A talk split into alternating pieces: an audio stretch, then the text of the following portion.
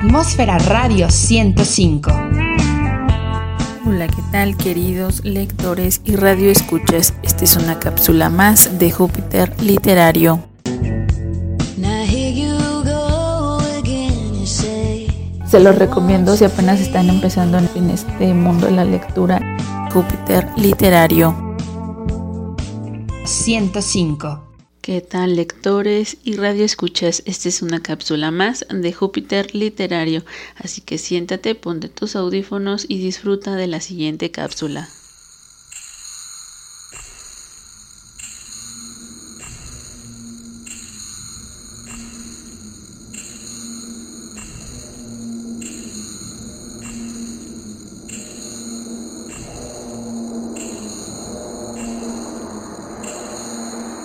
Solo piden que te olvides más, que te supere. Solo dicen que me quieran y que me mejore. Que me meto en tantos charcos que no sé si llueve. Que hay muchos peces en el mar y también tiburones. Hoy ya no domo girasoles, solo soledad.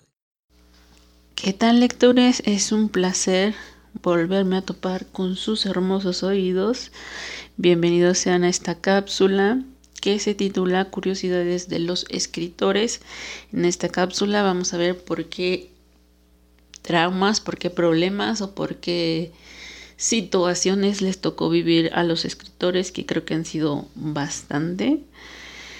Ah, hablamos de escritores de, de bastantes siglos atrás, pero pues creo que han llevado una vida bastante difícil por ser escritores. Así que bienvenidos sean y espero que les guste esta cápsula. Creo que la vida de muchos escritores ha sido bastante caótica, incluso complicada, cuando hablamos de este tipo de escritores que ya surgieron de décadas atrás. Ahorita creo que es un poquito más libre el asunto, ya no es tan rezargado o al menos no ha, no ha incurrido en este tipo de problemas políticas, sociales, económicas que han tenido los lectores de antes, perdón, los escritores de antes y esperemos que pues sigan así, al menos aquí en México, no sé en otros países. Y bueno, hablamos de escritores como García Márquez, como Edgar Allan Poe, Elena Poniatowska, Elena Garro, Amparo Dávila, Julio Cortázar, que fueron los que les tocó sufrir como ciertas situaciones por el tipo de política tal vez que estaba demasiado arraigada o por cuestiones sociales, más políticas que sociales, con pues en el lugar en el que se encontraban. Em, en sí fue por el tema de simplemente ser escritores, porque pues un escritor siempre trata de dar una idea, siempre trata de proyectar ese sentir en, todo lo que escribe, llámese crítica, periodismo, ensayo, poesía, narrativa prácticamente, y pues estas cuestiones no siempre se les, se les da también a los lectores, incluso si cuando hablamos de cuestiones políticas que tal vez a los medios políticos no les guste demasiado cómo se expresan de ellos tal vez. O sobre su régimen cómo llevan el régimen político en ciertas en ciertos países.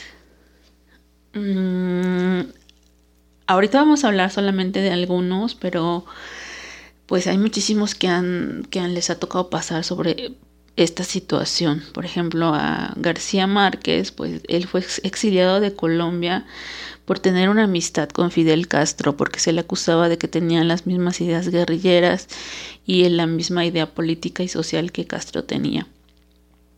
Y como no quería que se fuera afectado la, el presidente en ese entonces de Colombia, pues le negó la, la entrada a este escritor. Y creo que esto pasa demasiado en la sociedad no solamente con escritores, sino creo que es en general, nada más que este tema se llevó al máximo porque lo exiliaron, lo exiliaron de su propio país, pero esto de cuestionarse la integridad y los valores y todo, toda la cuestión ética y moral que tiene una persona solo por tener amistad con otra. O sea, para muchos es como, ah, eres igual que él, aunque tengas ideales totalmente distintos para la sociedad pues es como son iguales, por eso se llaman bien, ¿no? De hecho, el, el, el chistecito esto de eh, Dios, Dios los crea y, ellos se juntan, ¿no? Porque tienen como la misma afinidad, por eso la amistad.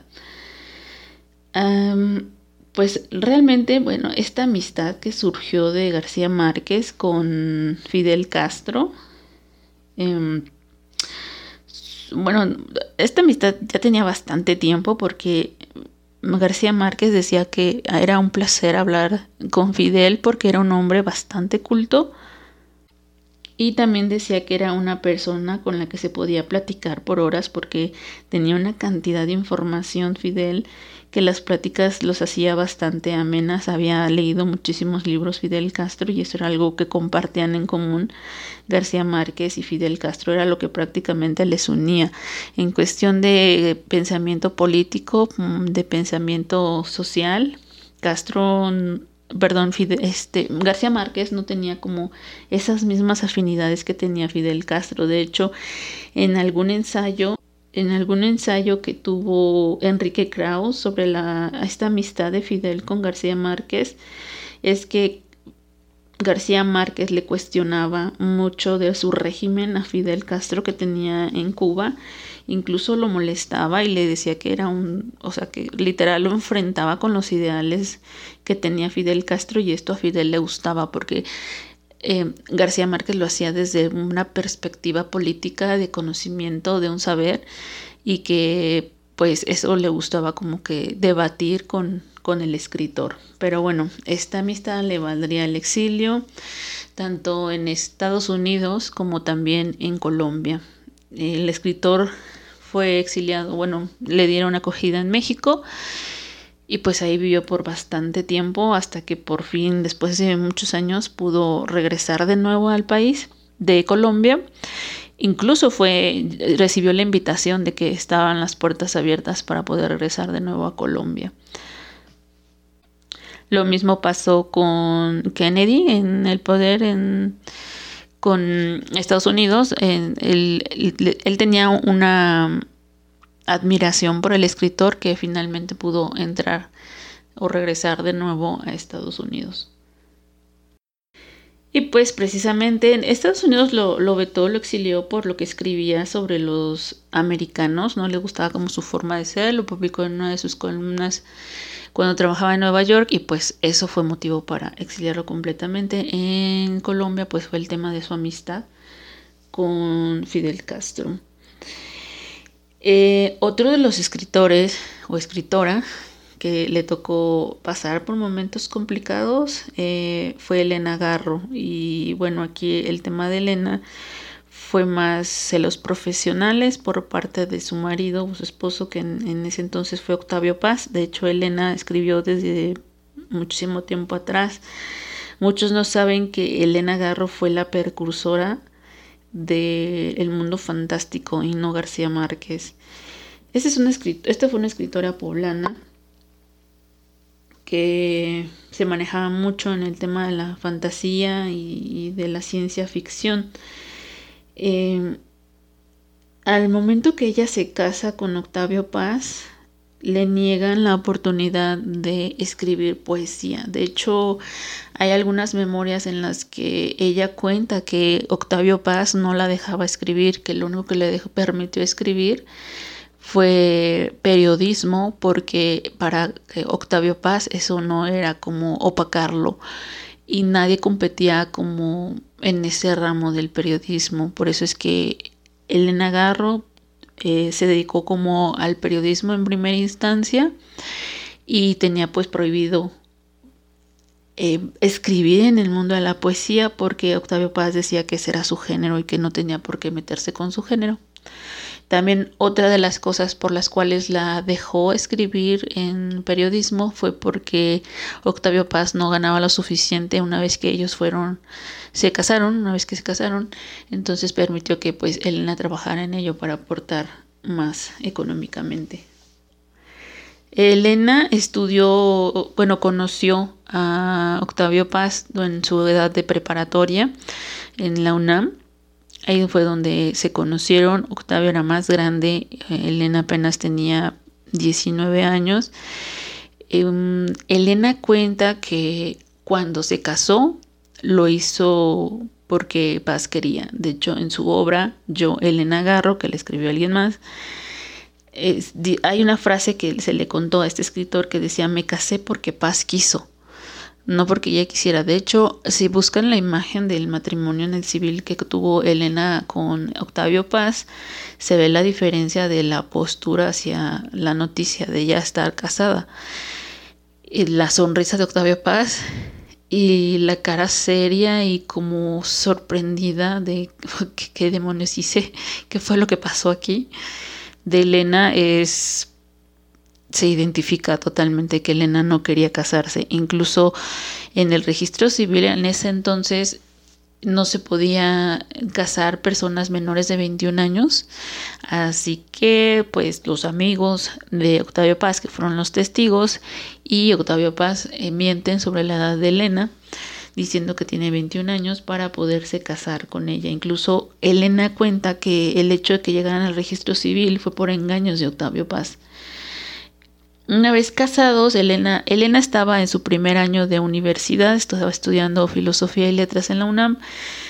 Eh, cuando se casa con Octavio, pues este le impide regresar de nuevo a, terminar sus estudios de carrera universitaria y la deja trabajar solamente en, el área periodística.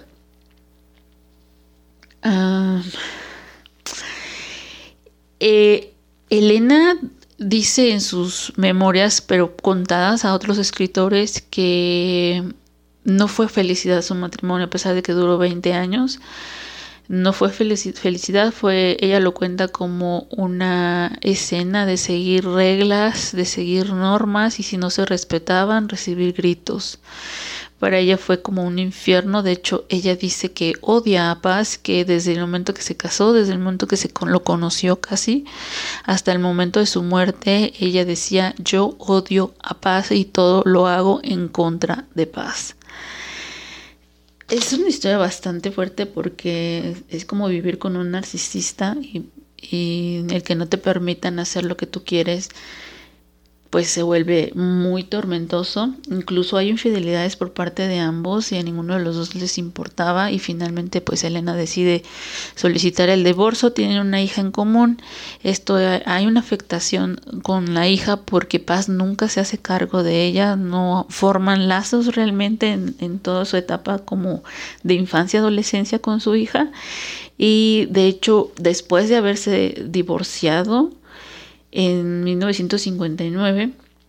Para 1968, Elena y su hija eh, son exiliadas de México debido a que son acusadas de haber organizado el movimiento estudiantil de 1968.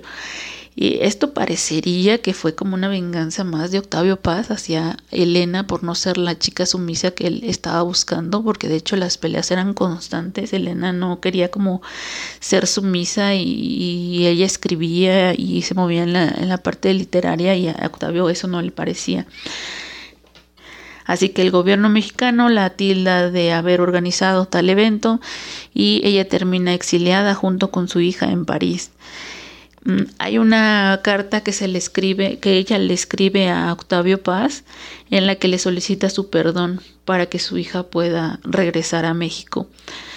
Em, su hija niega que haya tenido una excelente relación con su padre hasta que fue ella ya grande, ya joven. Em, la relación empieza como a volverse a, a enlazar entre él y su padre y bueno, le agradece el hecho de que por fin se pueda hacer cargo como de su parte paterna hacia ella. Y pues nada más hasta ahí, como que ni la hija le interesaba a Octavio Paz. Eh, Elena se queda en París. Eh, y bueno, una vez que, termina todo este gobierno de 1968, ella logra regresar tiempo después a México. Ella muere, pues muere en Cuernavaca, así que pues, eh, pues sí logra regresar, pero realmente fue como vivir una vida terriblemente agotadora y de peleas con Octavio Paz.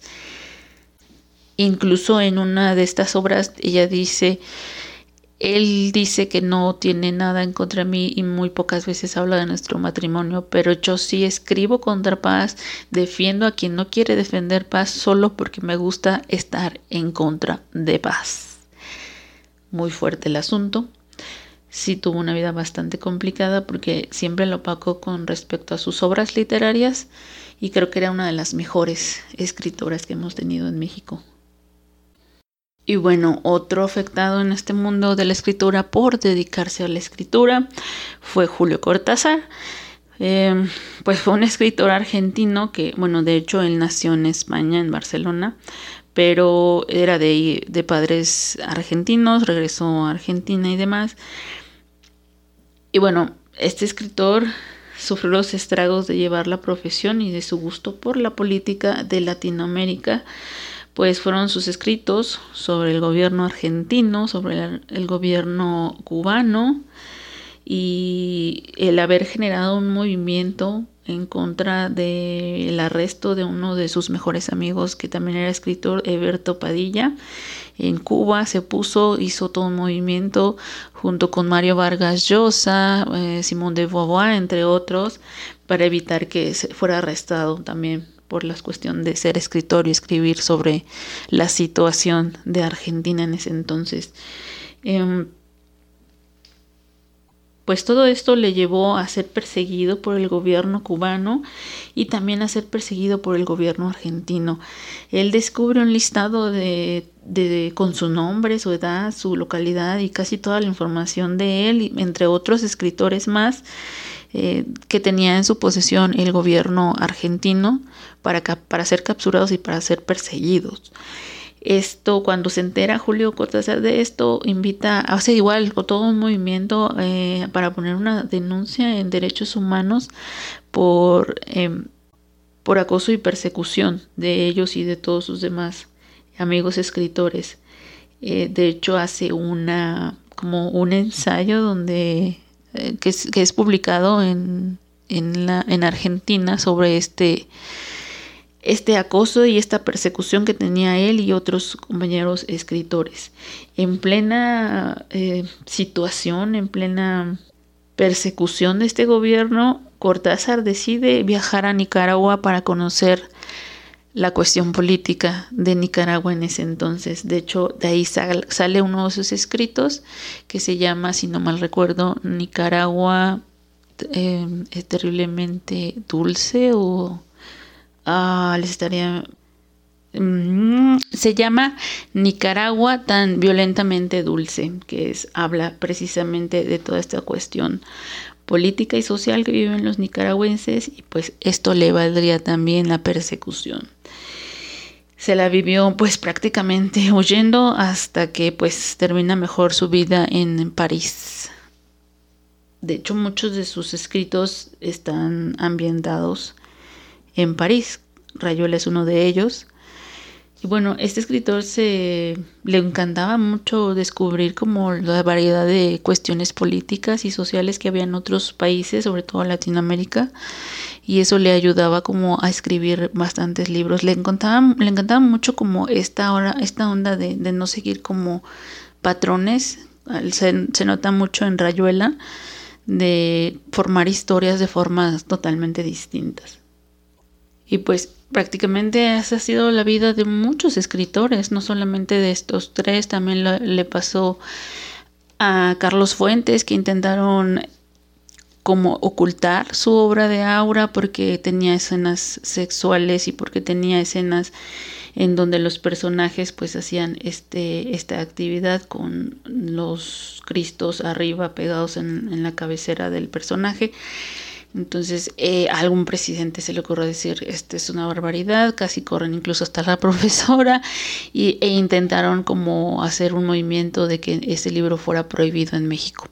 Afortunadamente, pues no se no se dio, no se, no se bloqueó ese libro en, en, México, porque también a Carlos Fuentes le gustaba mucho el tema de la política. Se ve, bueno, se ve bastante en uno de sus libros que se llama Adán en Edén y también de un libro que se llama La cabeza de la hidra, toda esta cuestión política que como que a él le, llamaba bastante la, la atención. También le pasó a Juan José Arreola, que bueno, a, a este escritor Em, a él siempre le gustó ser como distinto. de hecho, él no estaba tan interesado en el mundo de la política o del mundo social. Él era más de escribir literato, o sea, además de fantasía, de cuestiones no tan apegadas a la realidad que tenemos. Y pues eso como que muchas personas le decían que no era escritor, sino escribía sobre México. Y pues él no estaba interesado absolutamente en escribir sobre México.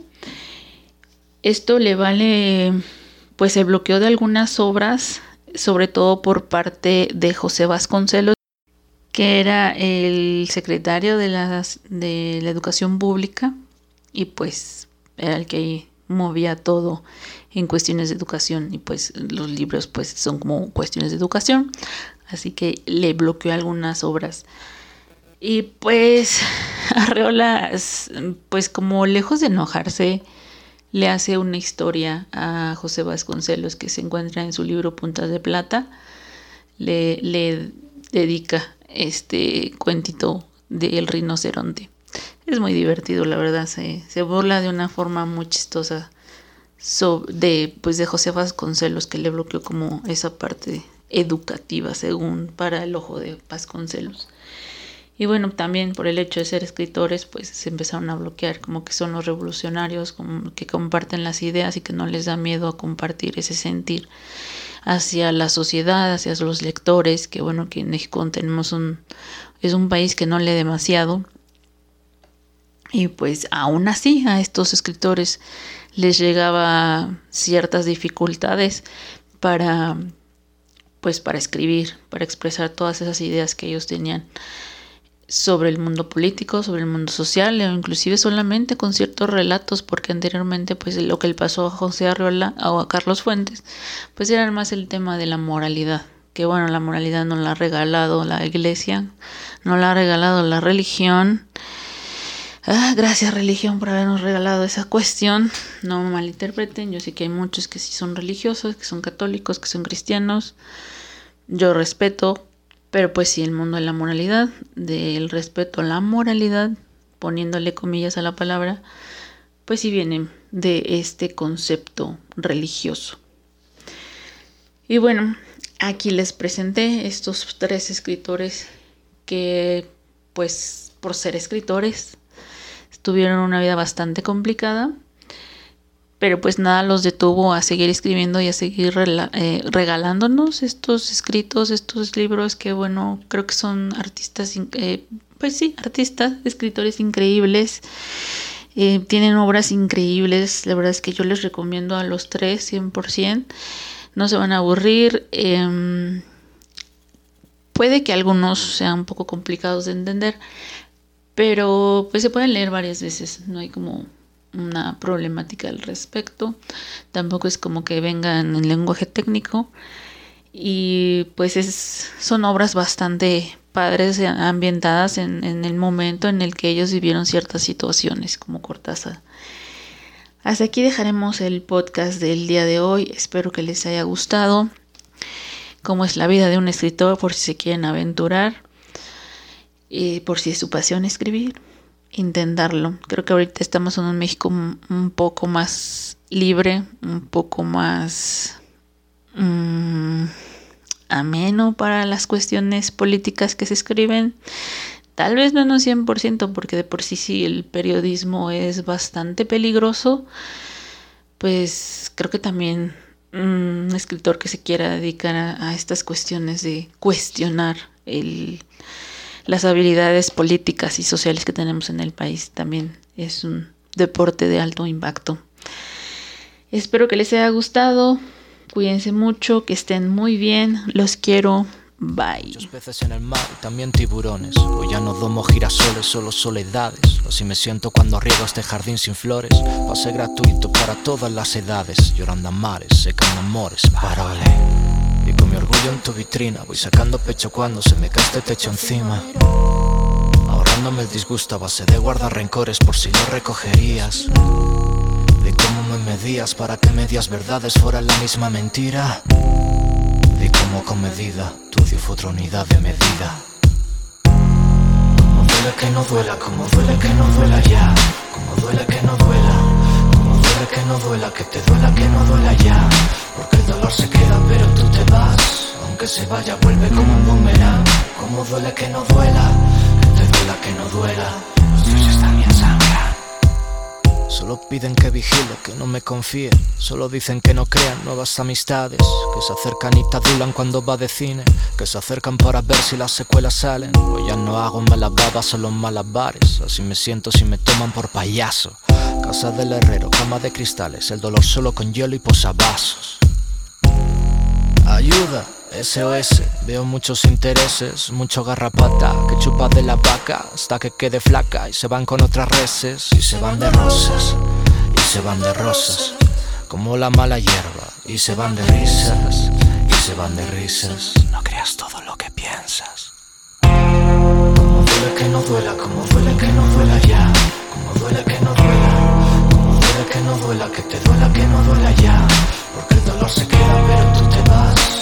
Aunque se vaya, vuelve como un boomerang. Como duele que no duela, que te duela que no duela. Los dioses también sangran. Como duele que no duela, como duele que no duela ya. Como duele que no duela, como duele que no duela, que te duela que no duela ya. Porque el dolor se queda, pero tú te vas. Aunque se vaya, vuelve como un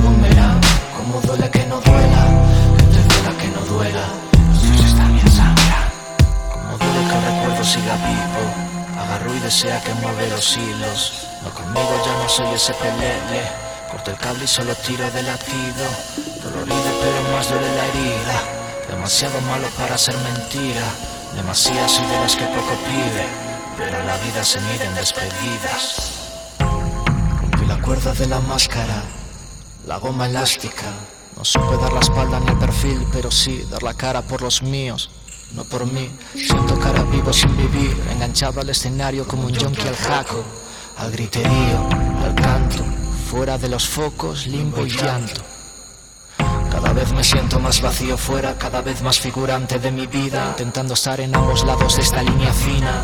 En ambos lados de la guillotina, enfrentado a mi reflejo, al espejo negro, temiendo ese villano que solo veo yo, al demonio, a mi sombra que en secreto sale, que se acrecenta y alimenta de inseguridades, un animal que no le vale con joderme, que además me mina, a relaciones personales y autoestima, y otro tema, la mitad que representa mi peor parte y que si sigue así devorará la buena, la eterna pelea entre mis dos mitades, donde una hace de jaula y la otra hace de llave, y yo debajo de la puerta, estando en el seísmo de mí mismo, temiéndome y teniendo daños colaterales. Cada vez más lejos de mis familiares, cada vez más hueco, cada vez más eco que rebota en el camino. Yo temo a mi sino, no por quedarme solo, sino solo conmigo. No por quedarme solo, sino solo conmigo. No por quedarme solo, sino solo con. Solo sin, solo y, solo soy sombrío. Duele que no duela, como duele que no duela ya.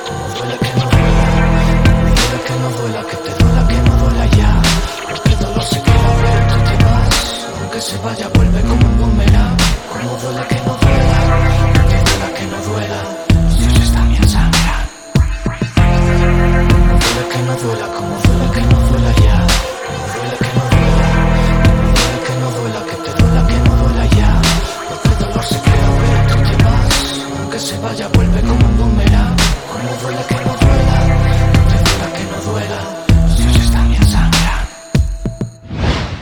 www.atmosferaradio105.witsite.com diagonal atmósfera.